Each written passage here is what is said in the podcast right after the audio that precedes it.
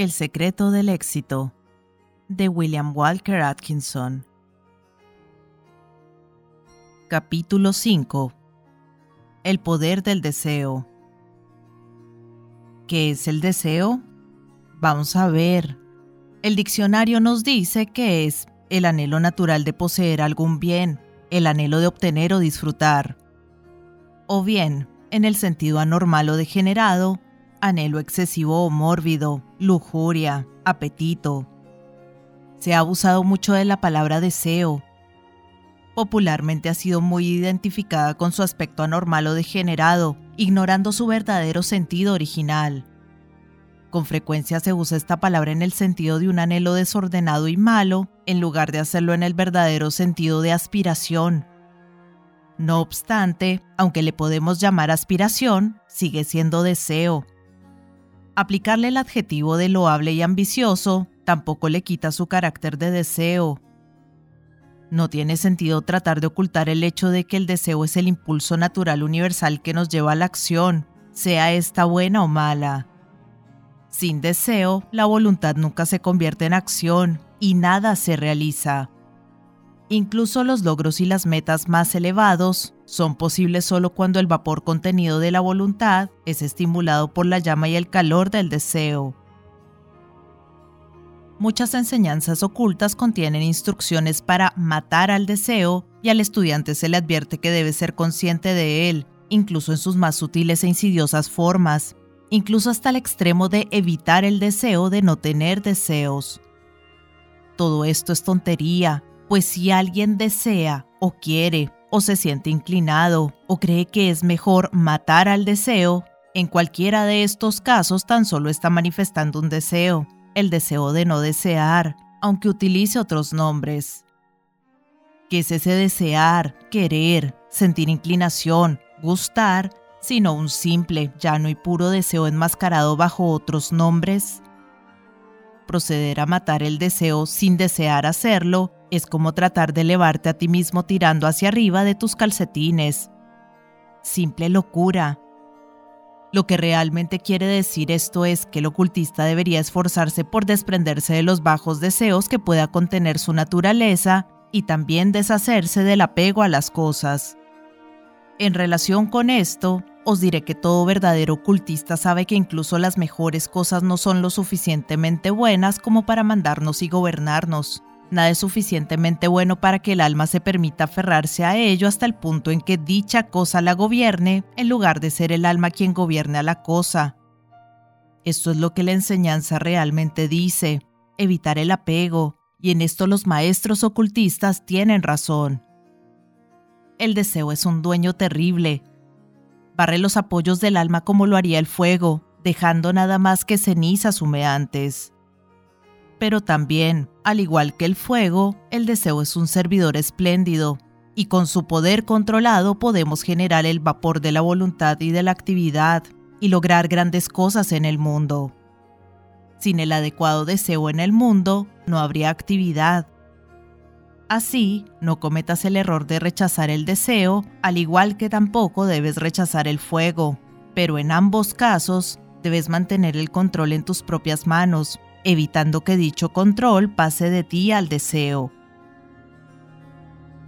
El deseo es la fuerza motivadora que gobierna el mundo, aunque en muchos casos no lo queramos admitir. Mira a tu alrededor y verás los efectos del deseo en cada acto humano, ya sea este bueno o malo.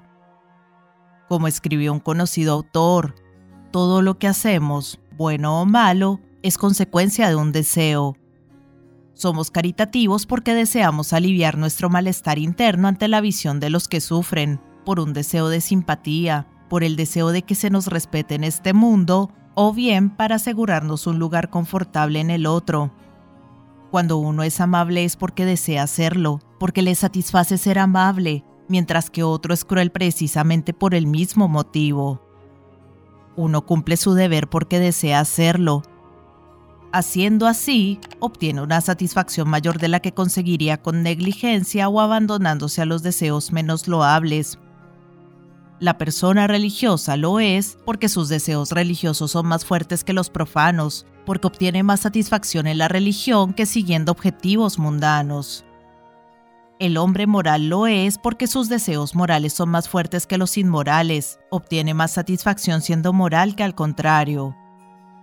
Todo lo que hacemos está propiciado por el deseo en una forma u otra.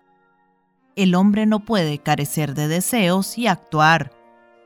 El deseo es la fuerza motivadora subyacente a todos nuestros actos, es una ley natural de vida.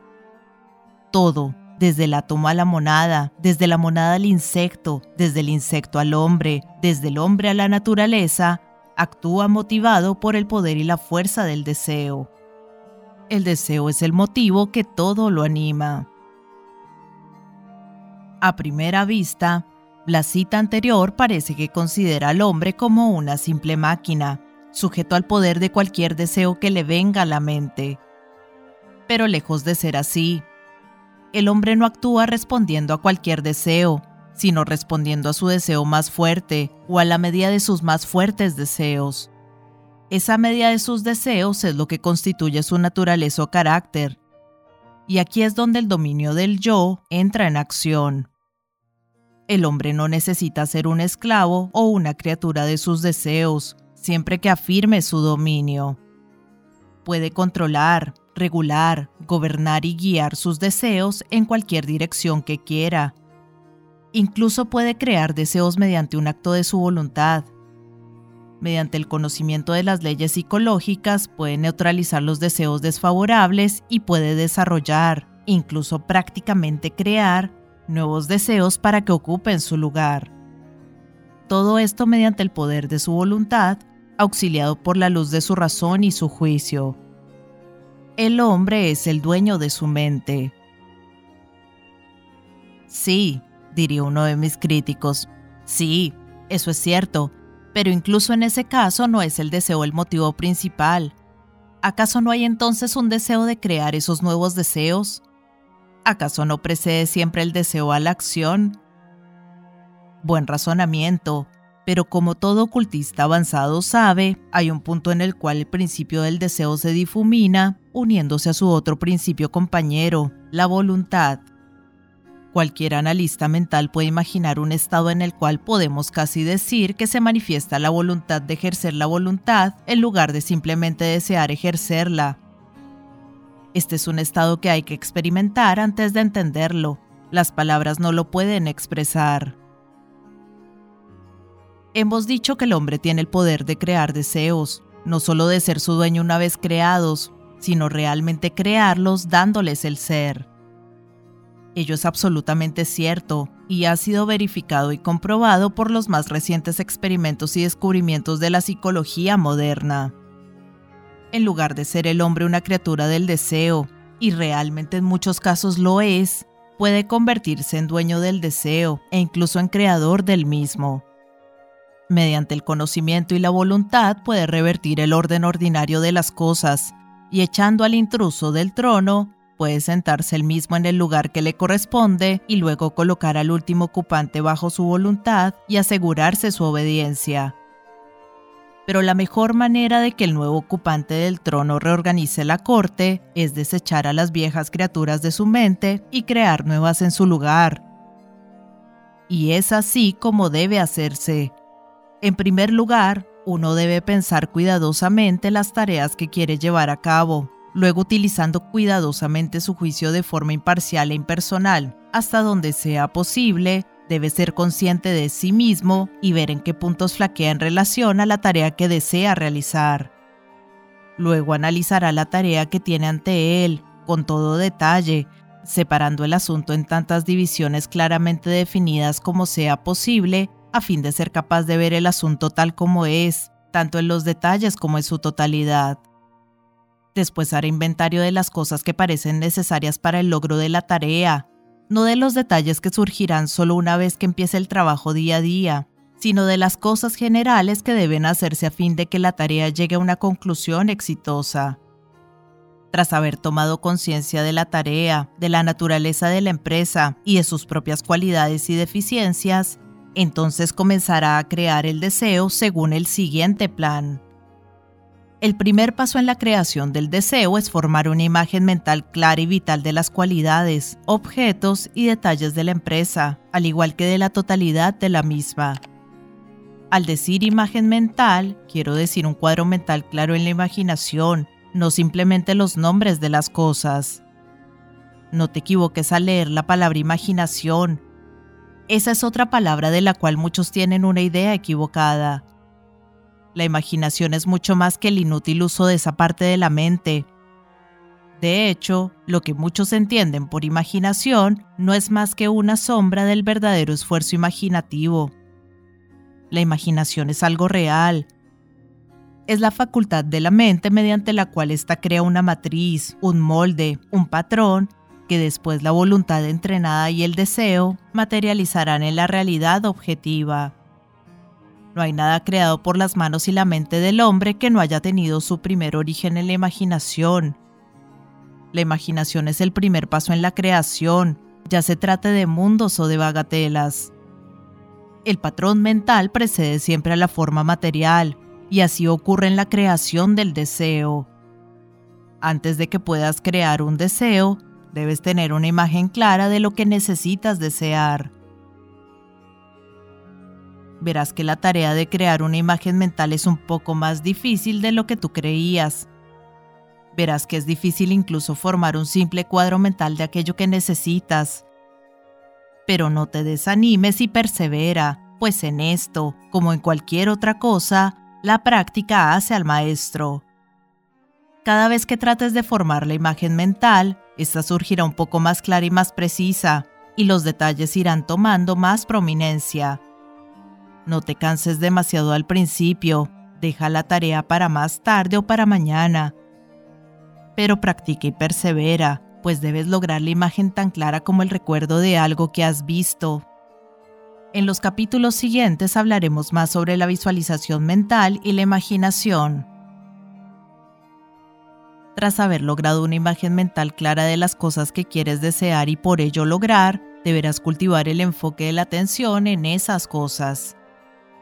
La palabra atención se deriva del latín atendere, que significa estirar hacia adelante.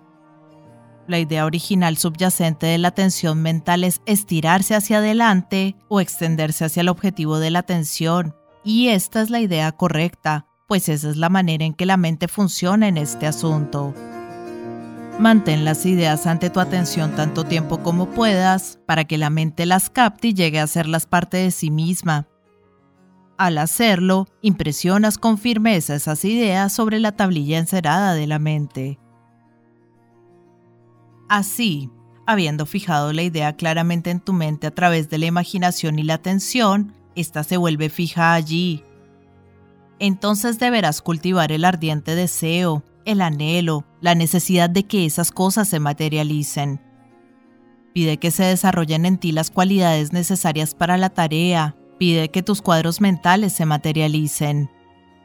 Pide que los detalles se manifiesten al igual que el total, permitiendo que algo mejor, que sin duda surgirá, ocupe el lugar de lo que antes había. Mientras estás en este proceso, la conciencia interna se ocupará de estos asuntos por ti. Luego desea con firmeza, confianza y seriedad. No seas tibio en tus peticiones y deseos pide y exige el asunto completo y ten confianza de que éste hallará su camino hacia la realidad material objetiva. Piensa en ello, sueña con ello y siempre anhélalo, pues tendrás que aprender a querer de la peor forma, aprender a quererlo con suficiente fuerza. Queriendo con suficiente fuerza obtendrás y lograrás muchas cosas. El problema es que la mayoría de nosotros no deseamos las cosas con fuerza suficiente confundimos vagos anhelos y deseos con un deseo serio, anhelante y exigente. Exige la cosa deseada, al igual que exiges si deseas tu comida diaria. Eso significa querer de la peor manera. Todo esto no son más que sugerencias. Sin duda tú podrás encontrar tu camino, siempre que seas serio y lo desees con suficiente fuerza.